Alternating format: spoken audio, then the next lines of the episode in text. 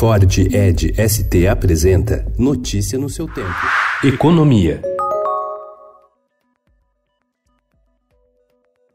O primeiro orçamento apresentado pela gestão do presidente Jair Bolsonaro tem o menor nível de despesas discricionárias da história, de 89 bilhões de reais. Ainda assim, o secretário especial da Fazenda, Valderi Rodrigues, disse que a máquina pública não vai parar. Ele confirmou que o governo vai apresentar em breve medidas para dar fôlego aos ministérios na prestação de serviços à população.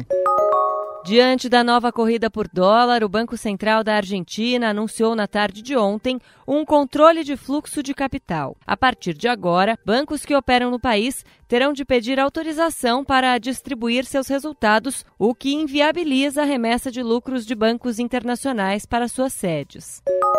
A taxa de desemprego no país recuou para 11,8% no trimestre encerrado em julho, graças ao aumento no número de pessoas atuando na informalidade, segundo os dados da Pesquisa Nacional por Amostra de Domicílios Contínua, divulgada ontem pelo Instituto Brasileiro de Geografia e Estatística. Segundo o IBGE, faltou emprego para 28 milhões de brasileiros no trimestre encerrado em julho.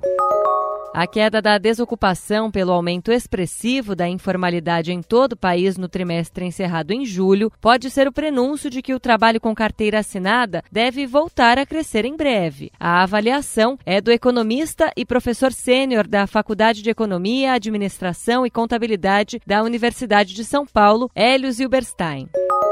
Um dos maiores bancos estrangeiros com atuação no Brasil, o Bank of America Merrill Lynch, vê nas privatizações colocadas em curso pelo governo federal uma porta de entrada para investidores financeiros e estratégicos no país. Segundo Hans Lin, chefe da área de banco de investimento do Merrill Lynch, o governo está saindo de negócios que não são estratégicos e há muitas empresas no radar dos investidores. Notícia no seu tempo. É um oferecimento de Ford Edge ST, o SUV que coloca performance na sua rotina até na hora de você se informar.